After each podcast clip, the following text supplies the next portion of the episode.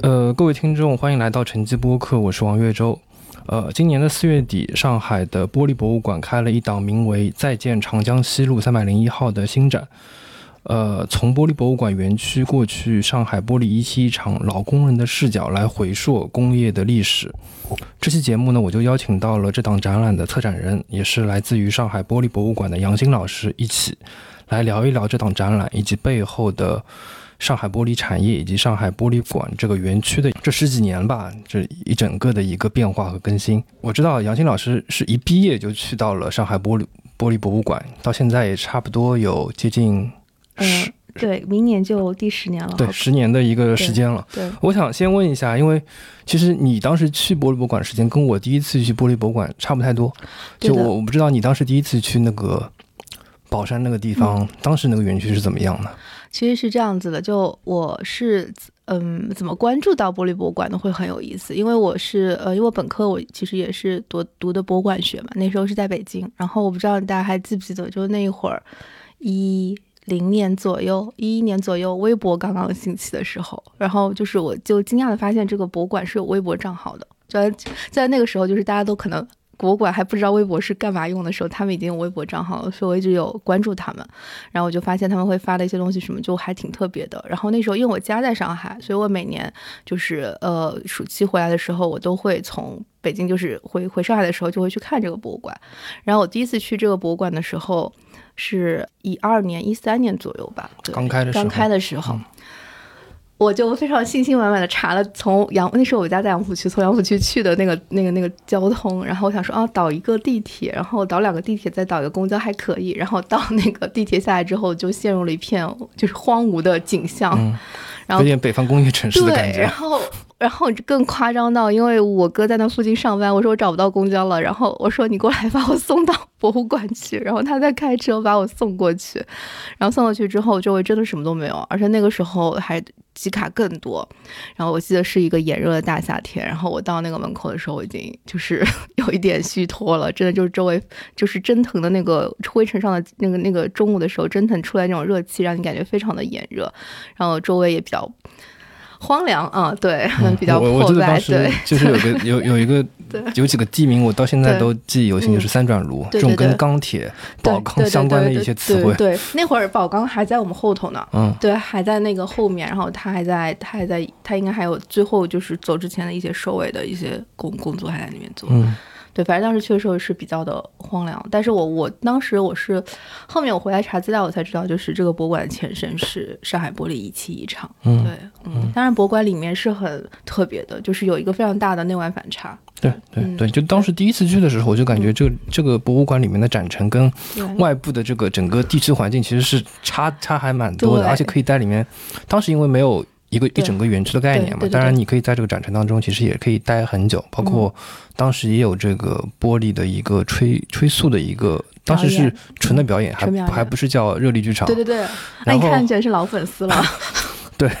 然后就是，当然我当中也是隔了很久没有去了，就直到这一次有了这个长江西路，包括宋冬的宋冬宋冬跟他尹秀珍那个展览之后，他带着去到那个地方就很不一样。然后我想先从你就是慢慢开始挖掘这个上海玻璃的这个产业的一个历史，包括这些工人的历史讲起，因为我看到你其实，在你们的公众号上，包括喜马拉雅上也做了一个专辑，叫做。可曾东流去？对，呃，我想先问一下，就是这个是你从什么时候开始慢慢开始对这个东西感兴趣，然后开始去一点点挖掘出来的？嗯，是这样子，就是比较有缘分吧。因为我其实自己研究生的方向是文化遗产，呃，理论与管理，就是就是我们所说的呃。工业遗产其实是其中的一种，它是那就不可移动型的遗产这这一类的方面的研究。所以其实当时来玻璃博物馆工作之后，其实我一直就很想做这方面的话题或是研究，因为呃我自己的兴趣所在，也知道这是博物馆过去的一个历史嘛，也很希望进行一个梳理。但是因为各种原因吧，因为当时可能的工作经验不足啊，或是怎么样，或是机缘也没有到，所以基本上就是在这个内心里只是埋下了这个种子，然后一直没有发芽。然后到了大概。也是后面很忙，因为工作上别的事情也比较多嘛，然后就一直也没有接触这个事情。然后大概到了二零二零年，不是刚刚一起回来之后，就是会稍微工作量会稍微下来一点，因为博物馆会受到一部分疫情的影响，然后也会去考虑给观那时候想给观众线上有一些什么可以听的一些内容，然后就去再梳理一些梳理一些就是特别的一些内容，然后我就去想到了啊，我当时其实做了好几个专题，一个是关于博物馆自己内部的一个常设陈列的一个一个梳理，然后另外一个就是关于这个就以上海玻璃博物馆。为一点点起缘起的关于介绍到上海旧工艺呃旧玻璃工业的一些一些内容和话题，去做一做做，就是其实当时先是写了一几篇文，就是几篇小的那些介绍文章吧，然后后来叫可村东楼去，然后后来把它再导成了这个就是线上的这个一个可以听的一个部分，包括放在我们的公众号上，可以给大家去浏览，然后也就这样了，然后呢也没有想到后面要怎么样，然后后来其实又是因为到了二零二二年。就是年头的时候，然后其实二零二一年年底的时候，在跟馆长嗯讨论我们就是二二年要做什么展览的时候，我们就说，我说是不是我们可以现在有时间有机缘，然后我们有这个条件，可以去把旧工业的历史发掘出来。然后也是非常的巧，然后二一年年底好也得到了就是学术委员会的同意，然后包括馆长的支持，因为馆长他其实自己的身份会相对特殊一点，因为博物馆之前是轻工玻璃集团资助和。那个发起的嘛，他其实最早是轻工玻璃集团的执行董事，所以他其实对下面这些旧工业的事情，他其实很清楚。他也是一个亲历者，半个吧，呃，经经经经是经历了最鼎盛到那个结束的那个时候，对。然后他就是帮我说啊，没问题，我肯定先帮你找到这个过去仪器厂的老厂长。那我想这也不错啊，因为可以从这个这个最后一个人开始往往回发掘嘛。嗯。他就在二零二二年过年前，就是介绍我们见面了。嗯。然后见面之后，然后去做了一系列访谈，再从他就再慢慢延伸。开来的，然后因为一些众所周知的原因，所以在家里待了好几个月，所以就是我当时其实是有时间的、有机会的，更细致的去重新梳理了这些材料，包括去做了视频和音频的一些工作。嗯，对，那些采访我看时间点其实都是在二零二二年三月份之前，对，就是在那个那个特殊时期之前，那还挺挺挺就特别特别。然后然后做完之后，当时本来想。因为如果没有这个事儿的话，我们拍的展览计划就是在二二年的我们的周年庆的时候，就是那段最黄金的时，就是就是那段时间做一个展现嘛。然后后来因为各种原因就改到了今年。嗯嗯嗯，对，就我们在进入这个长江西路三百零一号这个展览之前，我们就先简单回溯一下，就是上海玻璃产业的一个简史吧。因为这个东西其实，在你们的常设展览里面其实也有，就这个你可以简单跟我们的听众介绍一下，因为可能我们听众当中可能也不一定每个人都去过玻璃博物馆。嗯，对，其实呃。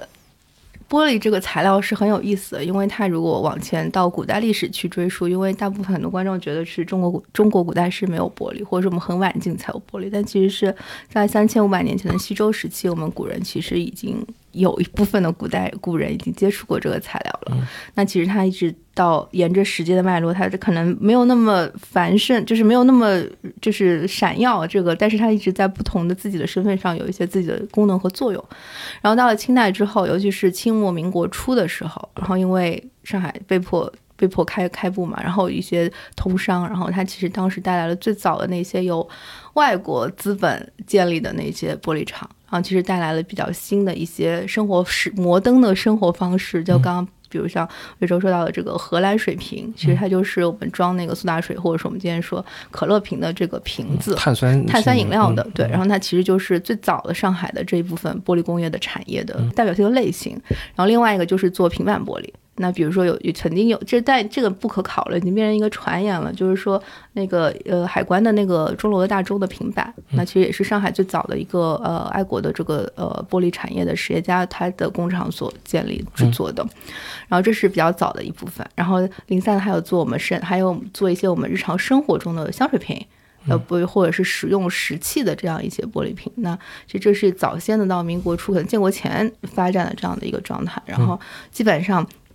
那其实也是为当时的这个玻璃工业的一个发展，其实起到了一个前期的一个铺垫。那建国之后，其实它其实有玻璃就开始转变成国有国有的这个工厂了嘛？那其实有玻璃品一二三四五六厂，然后有各种这样的不停的不同的一些工厂。嗯，然后可能在以前的虹口，然后闵行这些地方都有分布。然后它那时候其实是生产的产就是方向也更多了嘛。那玻璃仪器一厂就是基本上就是在一九呃五六年左右，然后在在宝山的北上海这个地方，然后是由当时的三十九家很小的小厂，然后合并在一起建立的这个呃所谓的这个国有的这样一个工厂。嗯，然后包括其实当时的那个呃，我们我们那个博物馆所在地叫松南镇嘛。那隔壁是叫张庙镇，其实呃非常有意思。那个时候张庙镇还想开发成一个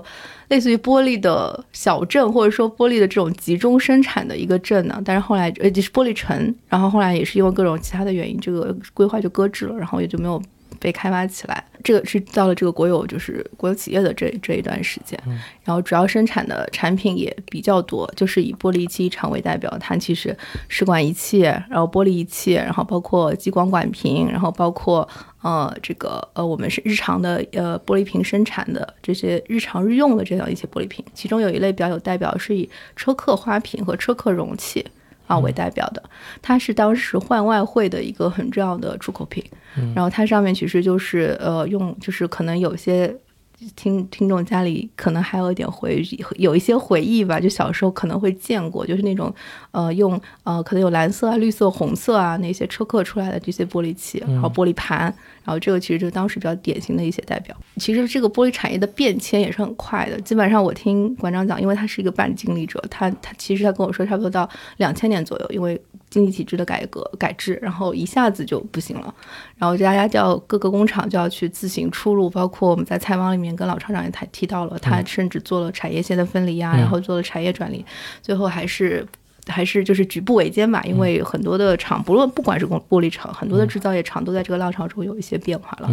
然后接下来之后，到了呃，可能都到了零八年左右，可能一些这些因为玻璃厂其实除了机械生产，还有一部分还是需要人工生产的。那人力成本的上升，其实对于外汇的这个，它在外贸上其实不占优势了。然后这部分也慢慢的萎缩了。所以其实上海的玻璃产业基本上。嗯，也就是随着新千年左右，可能就到世博会之前，然后就逐渐的结束了。那其实英文博物馆还有收藏有一件很有意思的藏品，是上海欧文斯容器制品有限公司捐给我们的。它这个工厂最鼎盛的时候，就是传说上海每两个百威啤酒瓶就有一个是这个工厂生产的，是一个当时中澳合资非常大的一个工厂，在现在已经在现在的闵行啊闵珠杭地珠杭珠杭镇就闵行那边，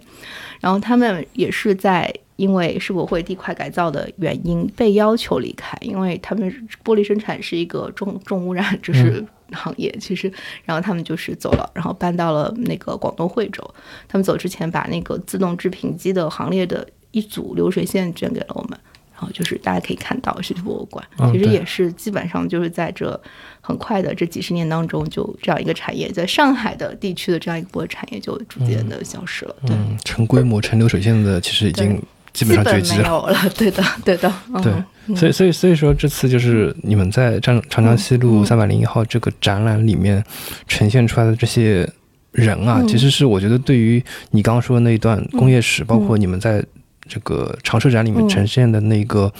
那一个部分，其实是蛮好的一个有血有肉的补充。对对对，就你你里面抽提取出来这些小的细节啊，我总结一下，我觉得都挺有意思。就包括有一个女工。叫李梅珍，就他有一个跟前任，就跟厂长的一个误会，就跟你们采访的那个厂长叫朱广，对朱厂长一个误会，然后其实到后来就搞清楚，其实是。并不是这个厂长，对他记错了。对对对，你你可以讲这到底是怎么，就是好像是关于他，因为那个女女工很喜欢他打扮他自己。对，这个很有意思，就是其实这是有一张旧照片引发的一个讨论。因为其实我就要回到就是展览之前我对于这个厂资料的一些搜集嘛，因为这是你就是做一个研究者，你自然而然的一个习惯，你会去找现在会有什么资料。就是我在硬盘里面其实找到资料非常有限，但是有一批不太知道是什么年代拍的，就是那个厂，就是知道是这个厂的照片，但不知道是。什么年代拍的？谁拍的？以及拍的人是谁？里面有一个阿姨，就非常的好看。她就穿着那个当时工作那种蓝大褂嘛，然后头发是那种我们沙阿姨非常喜欢的盘头，然后面对镜头，然后有这个照片，然后我就就很想知道这个阿姨是谁。然后我就问了朱厂长，朱厂长说：“哦，一看小李子。”然后，然后他说：“我帮你就是联系他。”然然后，然后我就联，他就联系到了那个阿姨，然后我就跟那个阿姨有一个讨论，我就问她，就问她头发的事情嘛。我本来只是想了解她的这个头发，这个想代表的这个当时上海阿姨的这种生活习惯和时尚方式嘛，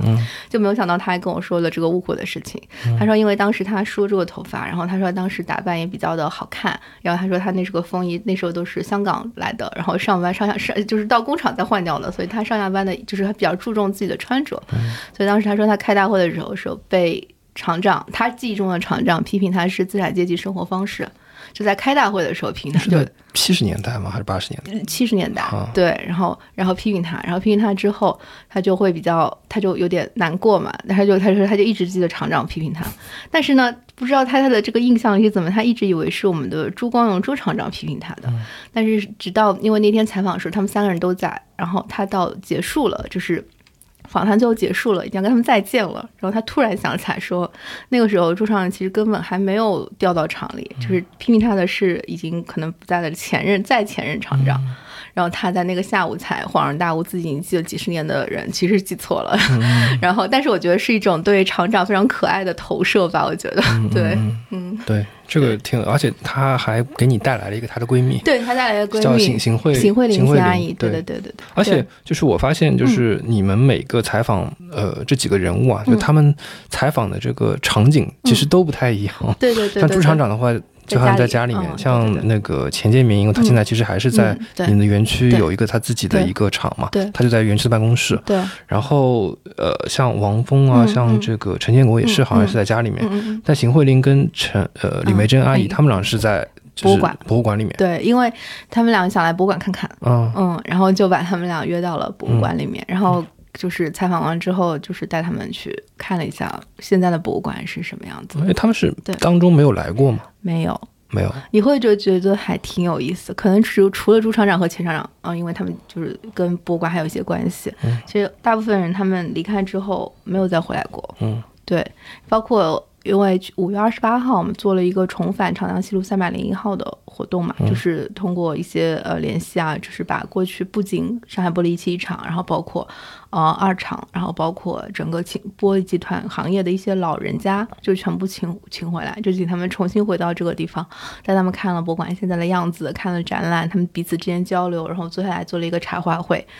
然后。我跟不少的叔叔阿姨、爷爷奶奶就是有一个聊聊聊天嘛，很短暂聊天。他们基本上是跟我讲，就是基本上没有回来过。嗯嗯，他们他们哪怕就包括邢华邢阿姨邢阿姨也说，因为他家里住这边不，他住在通河那边。然后他说，每次公交车从这边开过，就是开过了，他没有想要说再回来或者是怎么样。嗯，他们是不知道这边有一个这个博物知道知道都知道，我不知道是不是一种。近乡情怯的一种感觉，还是他觉得我，或者是我们的很多长辈会觉得博物馆这个事情太所谓的太高大上了，就所谓离我的很遥远，我不知道。对他觉得这里面都变成了艺术，然后怎么怎么样，我要我。不知道怎么去看，或者说我觉得我要怎么来对，而且的确也是他们的生活其实都被生活琐事所挤压的很满，包括李梅珍阿姨真的是抽了一个下午，难得抽出一个空给我，因为她要在家里带孙子的，然后因为很忙很忙，所以其实是嗯挺有中间会涉及到挺多后面更多可以做的一些关于人类学或是社会学的一些讨论的点。嗯嗯嗯，哎，那他们就是做了是你们这个展览，嗯。开幕之后，他们会自己就是除了你们自己组织活动之外，他们会就是抽空会来吗？会有，就很神奇的一个点，就是被我就是被我偶尔碰到的一个叔叔。就我那天就是在在办公室，我前台同事跟我说让我赶紧下去，然后我说怎么了？然后他说有一个过去的老员工自己过来看这个展览嘛，然后他说他是在电台里听到了这个展览，然后他就过来看，然后他已经应该也快八十岁了，然后他就给我看了他的工作证，就是哦他。专门带了，专门带，对他可能怕我不相信他吧，然后就是老人家的可爱，然后就把他带过来了。也是一期一场的吗？一期一场，然后就是灯工厂的，就是以前的灯工师傅。然后他来之后看了这个展览，然后就一直跟我讲讲讲了很多话，然后也很激动嘛。然后还赠送给博物馆一本，就是第一版的灯工仪器的目录。哦，他们都自己保留着，他保留着，他还保留着，然后他给了博物馆，然后我带他去了钱厂长那边，就是老人家见面。非常激动，就本身也认识他们，都认识。以前一个不是一个小班组，但是是一个大车间的人，对。啊而且因为钱厂长他因为在厂里的这个知名度啊，就是比较高，因为他是劳模嘛，所以大家都都认识他。然后他们彼此见面也非常的激动。哦，那还挺挺有意思，就是这个那这个展，嗯，应该是会持续很，就是我看现在是持续到十二月份，差不多到年底了。但这个就你说的这个特殊的这样的一个效用功能，我感觉你可以就是继续把这个展览就是对，因为其实当时做这个展览之后，就是其实就是没有想到它的效果会是。这样的就是会有有一点超出我的有我的我的预计吧，对，可能就是然后就是馆长也非常支持嘛，所以他决定就是把博物馆辟一个小，没有说很大，就是说一块小的地方，就是做一个呃这个展览的浓缩版。就变成一个固定的一个尝试陈列，作为一个上海旧工业历史的一个补充。嗯对，嗯，对，挺好。因为我看那个朱厂长这个人，他本身的一个经历啊，呃，怎么怎么讲，也有点传奇吧。就他是家在青浦，对，然后可能考高中，松教中差了几分没考上，对，然后本身可能是一个平步青云，一直是可以读到大学的一个高材生，对，然后。突然之间来到了轻工业系统，然后一再一步步走上去，走到了一个厂长的位置。对，他自己说是是属于就是对，等于说是没什么，是一生没什么没什么波澜。但其 但其实他这一生其实就单看你采访那一段，其实已经是很波澜起伏，把那个厂带到其实还是蛮高的一个高度了。就是我觉得他他们这一代人都是非常的谦虚。就包括朱厂长也好，包括钱厂长也好，钱厂长已经是世纪的劳模，那个年就是就是那个年代世纪的劳模，就一直会很谦虚跟我说啊，没干什么什么，没干什么，没怎么样，没怎么样。包括朱厂长也是这样的，就像刚刚你说的，他从青浦，然后没有考上重点高中，然后考了考了这个专业的专业的玻璃的这个东西，然后他一开始他是搞，他就是进入那个在欧阳路的这个呃玻璃厂的时候，虹口，嗯，虹口那边，他其实是做人造宝石的。就是他那个时候也是遇到，因为苏联专家撤退，然后就是国内需要，就是各个方面都需要自己开发国产的系列嘛。嗯。他做的人造宝石就是呃用在手表里面的轴承，很小很小的一丢丢一个小东西，然后包括装饰，就是但是会很卡自己的脖子嘛，因为你你这个做不出来，你这个手表是没有办法运转的。包括我们什么我们那种呃传统的国有的国产表，你都是没有办法做的嘛。他们就等于说克服专家克服难题，然后。他一个年轻小伙子，然后大家一起干，然后把这个人造宝石的技术给攻破。嗯。然后攻破之后，他想说：“那反正也在这待着挺好，那就不走了嘛。”然后没有想到，然后领导组织跟他说：“先把你调到一汽厂去当副厂长。”嗯，然后他说他当时想的也很直白的吧，就我觉得这个也很可爱，因为他们跟我说很直白的内心想，他说：“他说他问去的话有分房吗？”然后他说他们说是有的，给你在高进那里分一套房。他说好的，那我去。然后然后因为他 就从虹口去宝山。对，因为他说当时他夫人跟他结婚的时候家里很穷，他就觉得对不起自己的夫人，然后就住很小的房子，然后怎么样？他觉得那既然可以通过自己的工作可以有一个，哎，房子也还不错，然后就去了。然后，然后他说当时去的时候是过完十月四号吧，就那时候国庆不是只放三天嘛。然后他夹公带公包，然后是由玻欧阳路的这个玻璃厂的老同志一起送他从虹口送到了宝山区，然后他就去上任。然后他一开始也没有当厂长，他也是个车间主任去干起的嘛。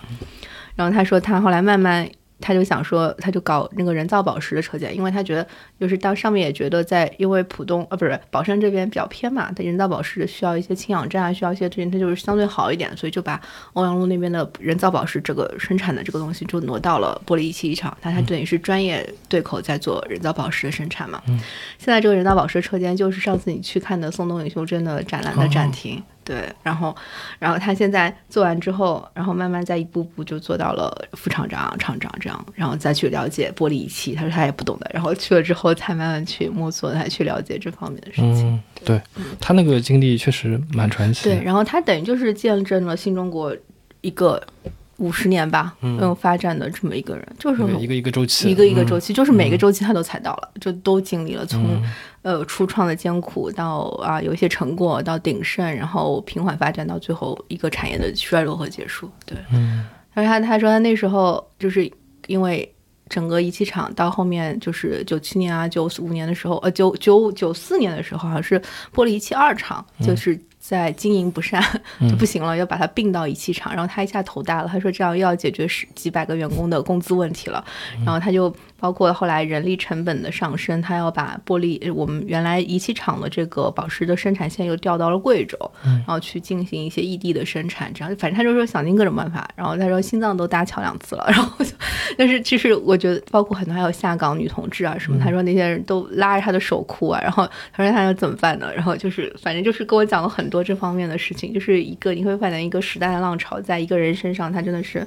每一步都经历过来了。嗯，对对对，就讲到那个下岗，我我记得里面有一个人就是陈建国，就他的经历，就是我看你那段文字，包括采访，他已经感觉很惊心动魄了。就是他自己本身是从车间工人转成财务，对，然后在财务的岗位上，可能也看到了一些下面这些分子公司的一些。关停因为他要他要搞这些事情，对，然后他自己的妻子也也是可能比他嗯。提前下岗吧，就这个人也挺传奇，他眼睛好像不太对对是这样。陈老师非常有意思，其实我我很有意思，就是我我认识他的时候，其实我并不知道他以前是干这个工作的，因为他后面有一段时间有帮就是博物馆下面就是这个清这个玻璃清宫下面其他的。是公司做一些，最后做一些财务工作，所以我在有时候在园区看到他，我不知道他是以前是 干这方面工工工作的。我是后来问了我同同事，我我说你有没有就是认识相关，他跟我说陈建国老师，然后我很惊讶，然后我就去了，然后跟他聊，然后他其实一开始也是进那个玻璃厂嘛，然后这玻璃厂他说。你想说，他说他们他说了呀，他说进玻璃厂就是最太白的地方，然后是他应该是在整个工业系统里面，玻璃厂 可能是最苦的，因为就是像热熔啊，啊不是那个他们做吹制，然后做灯工很热嘛，夏天还冬天还可以，夏天就真的是很很热很热的，然后他做灯工的这个东西，对，好。展厅有几张照片，就拍的是他呀。对，就是他，他年轻的，只穿了个背心，对对，只能穿个背心了。然后，然后，然后，然后，然后也很有危险嘛，因为那个热的东西，他说有一次就掉他脚上，然后他就来不及，连鞋都来不及脱，然后就被烫伤了很大一块。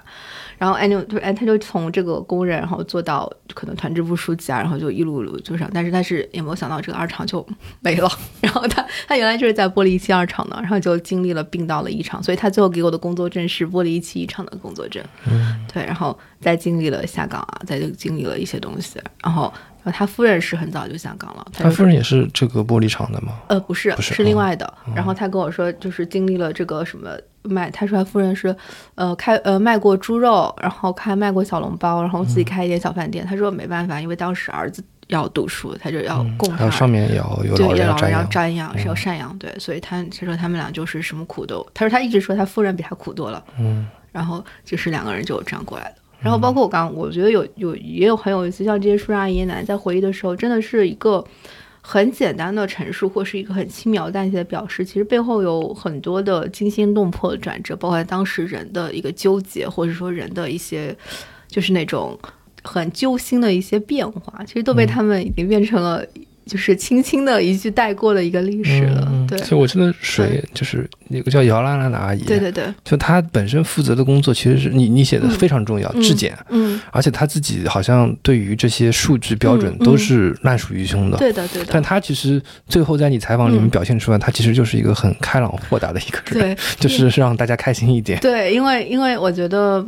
我不知道那一代人的精神面貌是不是就是这样，嗯，他他们就是会。你会觉得他们好像没有去抗争一些什么东西，但是他你觉得他们很随遇而安，但是我觉得已经是他们能在他当时的能力范围下做出的最好的选择了。嗯，因为有一些大的时代因素，你是不能有个人去抗衡的嘛。像杨澜阿姨就是。就是很想得开的一个阿姨，我发现这几个阿姨都非常想得开。然后这个姚阿姨就是她说她当时是因为，嗯，玻璃机厂后来朱厂长下面还建了技校，就是说她专门培养技校学生，然后就直接输送过来嘛。姚阿姨就是当时技校的学生，她当时就是我我有问她你印象最深刻的人是谁，她就说钱厂长，因为她在学校里的时候就知道这个爱豆了，就是 当时就是她就知道人家是就是技术很好很好，然后又是劳模，就对他们他们都很崇拜他的，就技术方面非常崇拜他，所以她当时就想做灯工。这个是对一个女性来说，就是我觉得还是她还是想的挺挺大的，因为这个不可能是调女性的工作人员去在一线做这个灯工的操作的。然后，但是她说她当时学的很认真，灯工老师也很喜欢她。然后，但是进场之后就把她分配到了这个后端质检，然后他说那那那也就做吧，反正 他也就是接受下来就做了。然后但是因为后来不是钱厂长自己带资承包了一部分去外面另立开了这个这个这个这个这个玻璃仪器生产的小组嘛，他就跟着一起去了。但是所以他现在是全能手大总管，就是他。后端的质检、包装他也在做，然后前面的灯工师傅如果来不及，他也会帮他们做一点小的东西。嗯，可能他的人生目标在他快要退、已经退休的时候，终于实现了。对 对。然后他和他说：“我说，那你退休了，你为什么不在家里待着嘛？”他我说：“你女儿也工作挺好的，怎么样？”后来他说：“他还是就是舍不得他们这些人，然后他觉得自己还能做一点，然后钱厂长需要他。”呃，他跟我讲的第一个理由是因为前厂长还需要他，嗯，所以我就觉得他的他们这一老一辈人的处事方式或者这个是很不一样的。他不是我需要我要怎么样，是别人或者是曾经帮过他的人需要他，然后所以他就还愿意过来。一种比较互利利他的一种，对，就是对做事的方式。因为大家可能都是一起走过那个比较艰难的时代的嘛，嗯，感彼此之间感情还是不一样的。嗯，对。对，还有一个就是王峰，嗯，就王峰他好像进场的方式跟别人会不太一样，他是你写是招工进场，应聘对对对，是那那个时代的应聘其实不太多，对对。然后它里面还有一点就是他说了很多关于日语的音译的一些专业的词汇，这个好像也是你挖慢慢挖掘出来的一个对，这个这个是我之前完全不知道的，嗯，就就也其实说到刚刚说到上海玻璃工业史的这个这个。外国所谓外国列强，就是外国资本建了很多这种厂了嘛。其实除了这种法国或者说美国、日本是很大的，日系 嗯日企是日系的这些玻璃工厂非常多。所以从王峰老师那边我就知道，其实上海以前这种就是在玻璃机厂之前合并的一些小厂，因为有好多老师傅就一起吸收过来了嘛。他们以前都是日本玻璃厂里面出来的，然后所以他们当时的很多术语就是日语。我我我我也挺震惊的。然后包括他说到的说呃。当然，可能这个日语已经是变调的上海话日语了，就是已经经过好几轮轮转。包括他跟我说“假梨”是什么，然后我说是什么，然后他跟我说就是一种指玻璃料块。啊，后来我让我现在玻璃艺术专业的同学去查了一下，是的确是有这个词的。对，然后包括他说他们说的什么，我们说的这个今天叫退火炉，很专业的一个名词，那个时候叫烘箱或者是烘机，或者他们还有一个俗语说法叫三排鸡，三排鸡，对，都是都是非常有趣的这一些专业的术语。这个也其实也是我。在访谈的时候，特别设定的问题问的，我每个人都会问的，但是我我就是从王峰老师这里问出来了，就是我问他，就是玻璃工厂之前有没有一些特别的术语或别人听不懂的一些词，他也跟我讲，然后他就跟我说，都是以前的老师傅，其实都是日本工厂过来的。嗯，对，这个信息也是他第一次给到你，第一次给到我，我也是在从来没有在别的地方看到过，所以这是是口述史非常珍贵的一个东西，就可能是一些这个历，就是地方史啊，或者是厂址里面缺失的不会有的东西，对。对，挺有意思。然后我们再讲一讲那个钱钱建明嘛，就是就是被很多人捧为偶像的一个人。他现在因为还是战斗在就是他的岗位上嘛。对。他的话，你是因为朱厂长介绍认识，还是说本身你们在这个厂区里就认识？本身就认识。本身就认识。对我其实就是一直钱长钱长是一个看起来非常严肃的大叔，就是，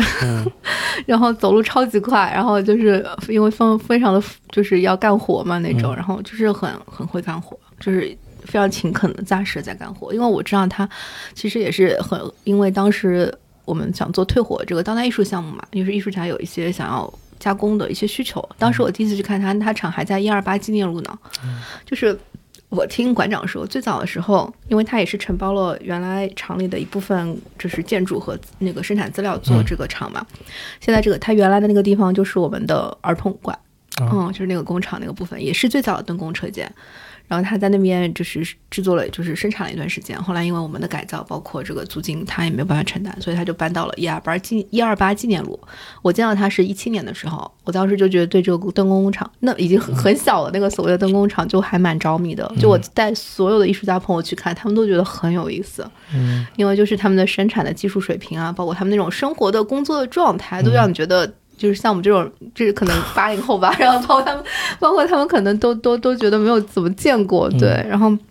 那是一七年，后来呢，园区又改造，我们还是决定把他请回来，因为包括他在外面，其实租金啊，包括安全、消防都都都会比较难，我们愿意帮助他，所以他就又回到了博物馆。这就是我，其实我跟他还比较熟悉，所以当时做这个课题的时候，我我想我一定要采访他。对，嗯，那他也他也给到你很多，也是很多新的信息。对，而且而且而且，我觉得他们还可以吧。我觉得他们都还对我挺真诚的，就是就是什么好话坏话 都说了，对对，就是就是我觉得这个还是挺好的。然后他包括跟我讲他是怎么一步步过来的，当时他说也没人教的呀，他说没有，他就偷偷自己拿眼睛瞄，然后下班之后自己练，然后这样一步步练起来的。然后他因为可能像他更是那一代的典型的父亲类的那种角色，就是非常平常很沉默的，话也不是很多的人。嗯。然后他他说他去拿劳模奖状，然后人家都以为他是来就是旁观的，就是来看看的，因为很年轻他那时候，然后但是人家拿是拿的上海市劳模，嗯。对他好像是跟我说包启帆是零零一吧，他好像是零零三还是零零八，反正就很厉害，嗯。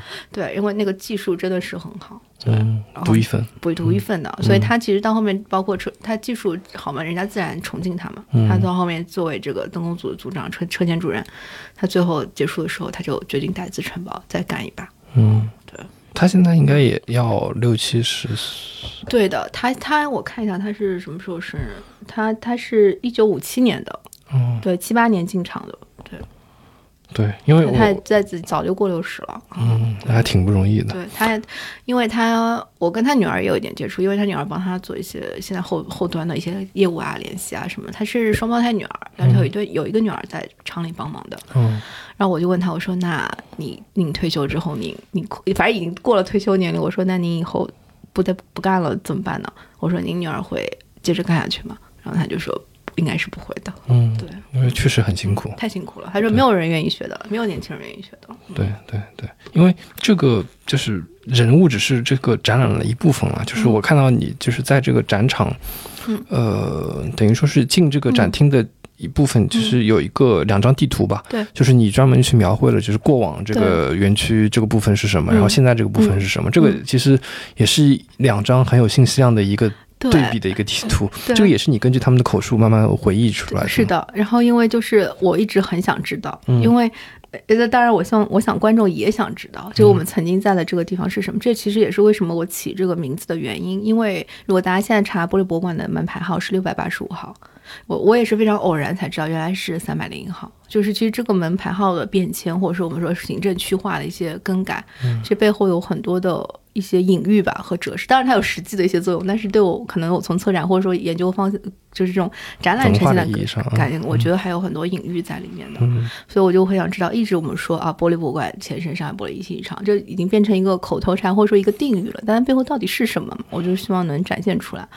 然后，因为我也是听馆长说的啊，我们现在退货的展厅是那个宝石车间，然后我们儿童馆以前是灯工车间，那其他的呢？我说他们不仅仅只有这么呃，我们我说我们主管是熔炉车间，其实还有别的很多嘛，休息的地方、宿舍或者是锅炉厂或者是什么，其实整个园区、整个工厂它就是一个生态。所以我其实这个地图主要是跟王峰老师回忆出来的，然后别的老师帮我确认的。我就是这其实也涉及到口述史的一个研究方式，就是。要多个人，就像我们的证据多重证据一样，去交叉出一个大家觉得还比较正确的一个地图，一一个旧回忆一一个东西。所以我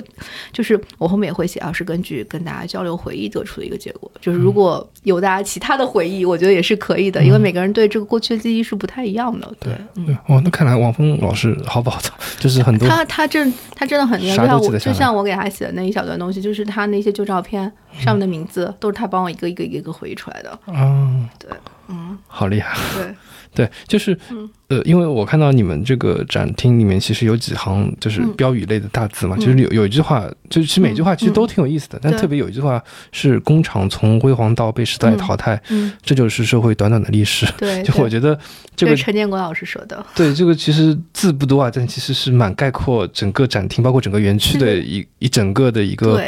时代的一个线线索的。对，对，就是前段时间有一个电视剧也很火，《半长的季节》，天呐，你知道吗？我做完这个展览之后，所有人都来跟我讲漫长的季节。对就我我觉得这个其实就是上海的一个玻璃产业一个小小角落的一个漫长，因为上海其实这种产业工人的变迁，在杨浦、在苏州河这些沿岸工业区其实有很多轮，对，但你说在玻璃产业这样一个小产业，嗯就是然后你又从人的角度去关注，这其实是很少的。对对，而且本身这个园区从我第一次去，包括你第一次去到现在，它其实也发生了很多的改变。因，为它其实现在是一个怎么说呢？我感觉是个嗯。全能，可以待一天的一个对园，区。是的，是的，就里面包括有这个本身的展厅，嗯。有当代艺术展厅，啊、也有看我看到嗯。就是你们引入了一些合作方，像城市荒野工作室对对对，等等。就我不知道你可以介绍一下你们对于这个园区的一个这十几年的一个变化，包括未来的一个打算吗？对，因为我们博物馆一直想要做的理念是博物馆生活方式，嗯。呃，就是就像刚刚你说的，我们希望大家能在这里待一天，因为嗯。来一趟真的太不容易了。然后，然后，所以我们会提供很多内容给给嗯。不同的观众去选择，比如说亲子家庭，或者是想大家的这种年轻的群体，都可以有自己看的内容。嗯，其实之前一开始我们也做的方式也是一步一步来的，不是说我们建馆十二年啪啪一下子所有所有现在就给大家看到的所有场馆就拔地而起了，就是最早包括我们去看，我去看，包括岳州你去看的时候，就只有主场馆，然后它是在慢慢的一个发展的过程当中，是一步一步。就是建立起来的，我们去呃调研观众的一个喜好，然后去分析一下现在啊，当然我们能做到是哪一步了？当然是量体裁衣，因为我们是一个非国有博物馆，我们需要自己去嗯，筹集资金搞，定这个，呃，这是非常现实的原因，就是现实的因素，嗯去去维持这个生存的平衡，对吧？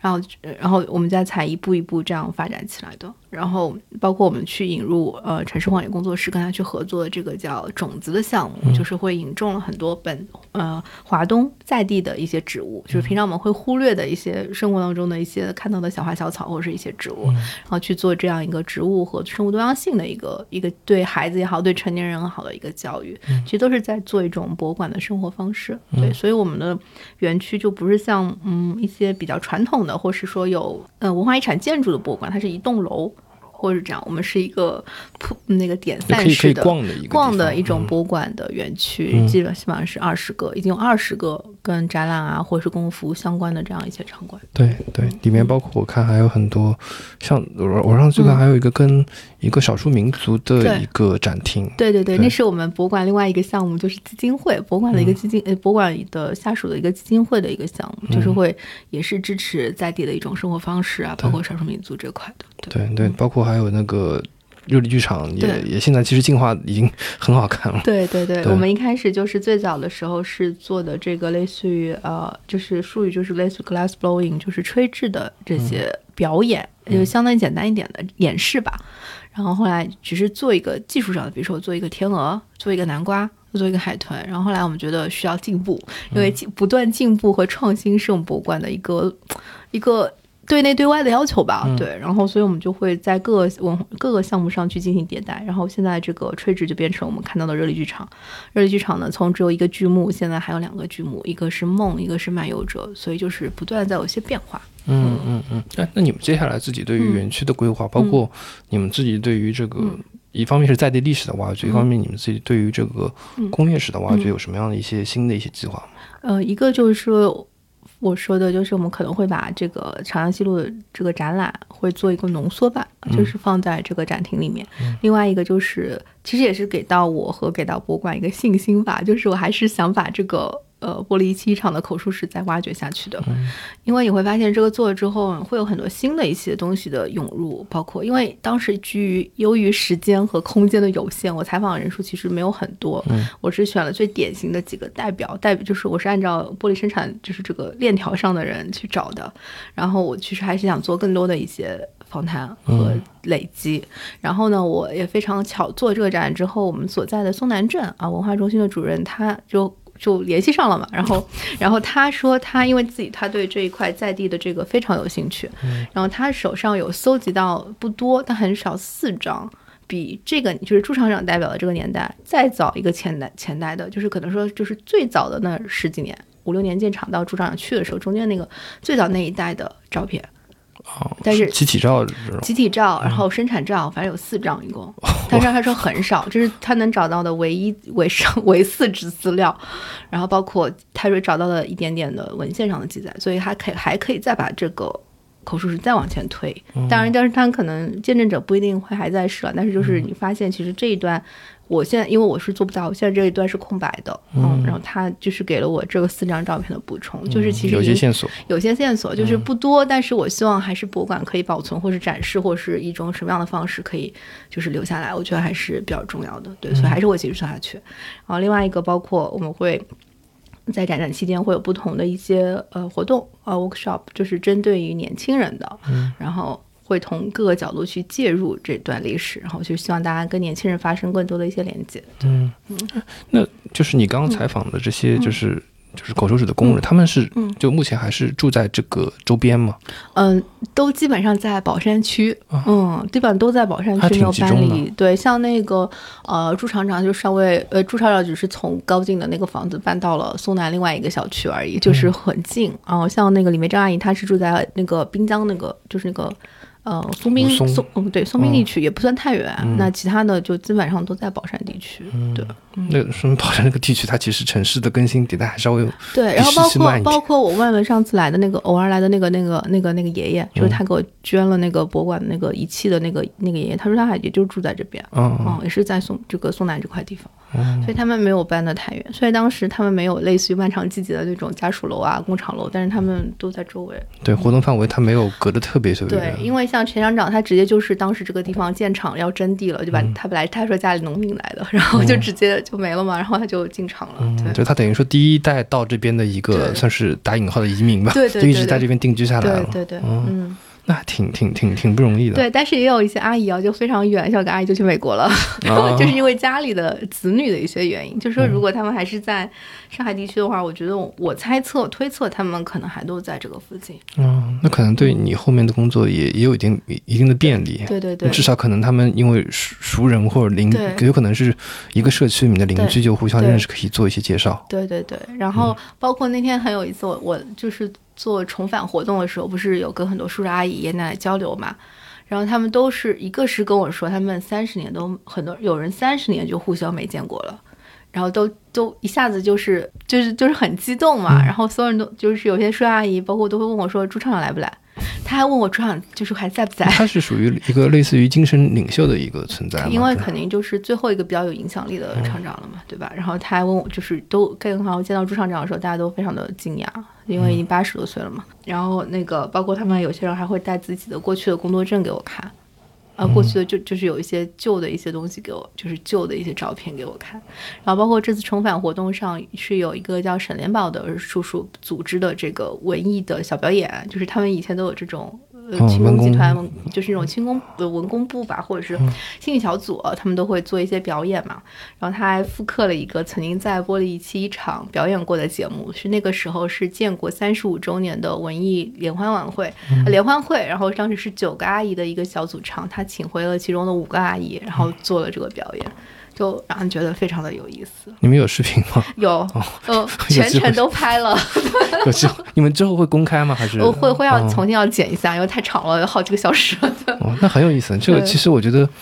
哎，你们会现在有跟一些高校的，比如说一些嗯。社会学系或人类学系的，呃或者说嗯。做这种文化遗产保育老师去沟通，去做一些就是联合做一些相关的一些研究。会想要做，但当因为当时因为现在是第一步嘛，就是我自己在做，就未来的话，我还是希望有可能可以可以去跟其他高校有一些连接。嗯，对，因为这个其实是还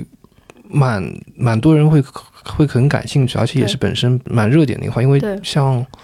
应该是。二一二二一年吧，二一嗯。年长安新村嗯。七十年，它其实就是当时就是整个上海市嗯。投入很多的精力去做，包括研究啊，嗯。包括整个宣传啊，嗯。其实都有很多。而且它那个地方其实只是个居住片区嘛，它还没有不带有这种工业功能。但你你说宝山，它其实你们那个片区是工业的一个片区，是一个生产片区，但其实周边他们就是一个居住片区，那其实更更加不太一样了。对对，我觉得可以引入更多的一些 对，人跟。你一起来去做这样的一些事情。我觉得未来还是未来还是希望可以，就是把这个项目就是就是做大做强，嗯就是做做的更就是内容更加丰富一些。因为现在只是博物馆或者是比较少数人在做这方面事情，所嗯以通过不同的工作坊或者是怎么样，我也会去连接到不同方向的人去加入其中，嗯对，从不同的面向去讨论这个历史，对。嗯因为我自己因为是博物馆学专业出身，就是这这方面的，然后我就知道博物馆这块的呃研究者，他们对这个口述史介入博物馆也也有很有兴趣吧。但我又不想想仅仅是博物馆专业的，或是来加入这个话题，就是希望有更多不同面向的研究者可以一起加入，我觉得会更有意思。嗯，对，而且对于这些亲历者来说，嗯他们能够在在几十年后嗯再把这个东西重新去讲述，然后再去看到我们去做呈现，嗯应该他们的感受也会很不一样。很不一样。我不知道像他们这一代人啊，就是像也许我觉得这个展览其实对我自己有很大的感触，因为就是像我们可能有时候会嫌弃家里自己的长辈很啰嗦，或者是我不想跟他沟通，因为你觉得没有办法跟他沟通，你们是两代人，是哪怕不要说爷爷奶奶，可能是自己爸爸妈妈都觉得好像好像就是没有办法去理解他的一些想法。但是我觉得就是在这个展览的筹备到研究的过程当中，其实我会去更多就是设身处地的去了解长辈们的想法。其实这也是我做这个展览其中的一个一个目的。当然，它有很多目的，就是这有一个目的，就是我希望引起年轻观众对于代际问题的考虑。就是比如说像这些爷爷奶奶或是叔叔阿姨，他们在家庭身份里面好像非常的普通，但是你不知道他的人生上其实经历了很多的闪光点，或是说低谷点，他那是有很不一样的一个人生，就很值得你去回去重新投射在自己家庭里面去看待这些问题。所以就是我我其实个人感情，我对他们也会有很多的个人，就虽然。虽然大家在一起采访的时间没有说很长很长，没有几年的这种，但是就是也会有一些感情。那比如像朱厂长，他后面就会。时不时的会给我打一个电话，我他也不是要问我在干嘛，你知道，就是那种老老人家的那种关心，你知道吗？就是他可能他毕竟也是我爷爷辈的人了，那我也会关心一下他。就是他，你开始你会发现他们是需要关心、需要被看见的。所以这段历史不仅是他的一个我们所说的社会历史，或者说博物馆关注的工业历史，其实还是他个人的历史。这也是为什么以口述史介入的一个原因。我希望他们的历史、他们的人生能被看见，然后能被听见，然后让观众就是说可以去回看自己家里的。家庭的这样一个发展，那包括李培珍阿姨，她跟我讲的都是谢谢你想到我们，就是她会跟你讲这样的话，让你觉得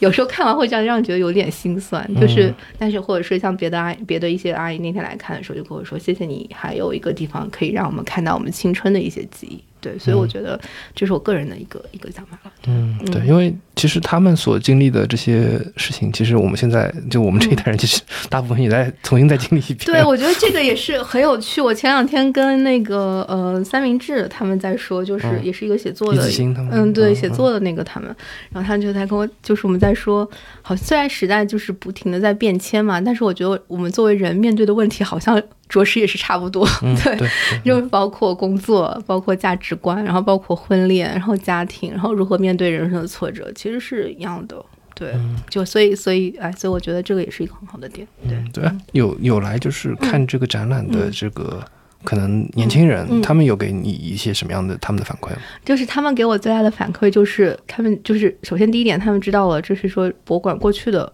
就是个工厂是什么样子，然后他们就是对他们每个人，他们就是最大的另外一个反馈，就是他们对他们这些叔叔阿姨的人生故事非常的感兴趣，对，然后你就觉得非常的有意思，然后可以从中学到一些，就是理解到或者说了解到当他们的一些年轻时候的一些想法是什么。然后我我记得就是有一个年轻观众就跟我在讲他们的工作价值观，然后因为朱厂长写的那句话就是那个就是类似于呃进厂干活什么都不说埋头苦干嘛，他就觉得跟现在的自就是工作的价值观还是不太就是大家就不太一样嘛。然后他就跟我讲了很多，然后哎我觉得也挺有意思的，所以我们未来也就会去做这种不同观念的代际类的这样的一些讨论啊，或者是工作坊的一些活动。非常期待，就是一些公公教类的活动，公教类的。活动对，嗯，是就是也是在这个展期，就到十二月，对对对，在这个展期，对，嗯，非常期待，谢谢。现在现在有计划好，大概是什么什么什么大概什么样的活动？呃，现其实现在是这样，就是呃，我七月份可能会以口述史这件事情研究本身会有一个小的闭门讨论，就是到时候会变成一个呃一个小小一个一个在网上把大家可以看到的一个内容，因为我们发现就是不管是呃策展人啊、写作者、研究者啊，或是艺术艺术家的呃研究者，都会去有一个访谈的过程，就或者是口述史的这个过程，就是他们就是不同的角色是怎么看。看这个问题的，这是一个比较学术的一个闭门的一个讨论，而，另外一个可能会和我们呃呃另外一个 NYU 就上海大学上海纽约大学的老师去合作关于呃老龄化的一个问题。或者是我们怎么看待五十后、五十年后衰老的，就是五十年后的自己，给五十年后的自己有类似这方面的一些工作坊。然后包括我们这个礼拜天会做一个亲子工作坊，这个是呃另外一位呃老师做包容性设计的老师，因为他上次也来参加我们的重返活动了，我就让他去了解一下老年人的生活实际需求里面是什么。就是有一个就是听不清，所以就是这也是回到我们前面一个话题，为什么会做亲子，就是希望大家。回去关注一下自己爷爷奶奶长辈听不清的问题，你要怎么用包容性的设计手段来解决它？就我们会去做这个工作坊，然后包括我跟三就跟三明治也在聊，在讨论嘛，我们会去讨论一些关于呃劳动观啊、价值观或女性在工厂里的一些曾经的一些东西，因为这个包括跟女性之间在职场其实是有一些共同的相通之处的。对，就是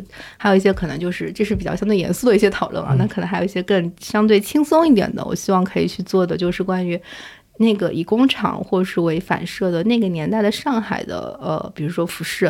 比如说时尚，包括语言，语言的变迁。因为，然后因为这个语言其实是非常重要的，所以我一直很想做这方面的一些工作坊。对，所以也是 对，所以也是，如果就是我们的听众里面有这方面的达人或是一些研究的小伙伴，也可以联系我们，然后我们很愿意去开展不一样的工作坊。啊。还有一个就是有在跟那个另外一位老师在讨论做那个 City Walk。嗯，就是希望把就是这一块儿，张庙，